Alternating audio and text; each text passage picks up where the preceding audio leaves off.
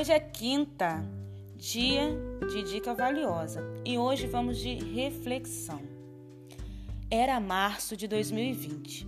As ruas estavam vazias, as lojas fechadas, as pessoas não podiam sair.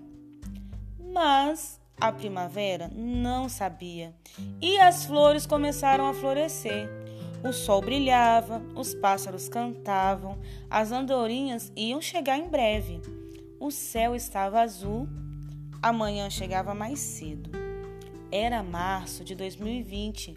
Os jovens tinham que estudar online e encontrar ocupações em casa. As pessoas não podiam fazer compras nem ir ao cabeleireiro. Em breve não haveria mais espaços hospitais e as pessoas continuavam ficando doentes. Mas a primavera não sabia. A hora de ir ao jardim estava chegando. A relva ficava verde. Era março de 2020. As pessoas foram colocadas em contenção para proteger avós, famílias e crianças. Chega de reuniões, nem refeições, festa com a família. O medo se tornou real e os dias eram parecidos, mas a primavera, não sabia as macieiras, cerejeiras e outras floresceram. As folhas cresceram.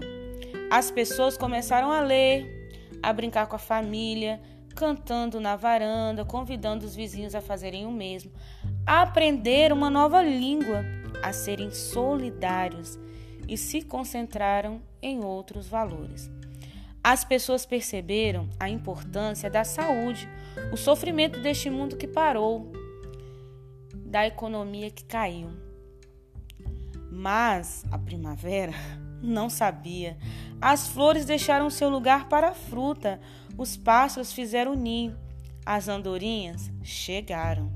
Então o dia da libertação chegou. As pessoas souberam pela TV que o vírus tinha perdido a batalha. As pessoas saíram para a rua, cantavam, choravam, beijando seus vizinhos, sem máscaras e sem luvas. E foi aí que o verão chegou, porque a primavera não sabia, ela continuou lá, apesar de tudo, apesar do vírus, do medo e da morte, porque a primavera não sabia, ela ensinou às pessoas o poder da vida. Esse texto de Luciana Helena Mussi, uma reflexão.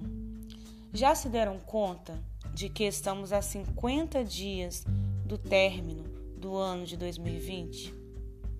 E apesar de tantos desafios, há também tantos motivos a agradecer. E para finalizar, deixo uma passagem bíblica descrita em Romanos capítulo 8, versículo 37, que diz: Mas em todas essas coisas somos mais que vencedores, por aquele que nos amou.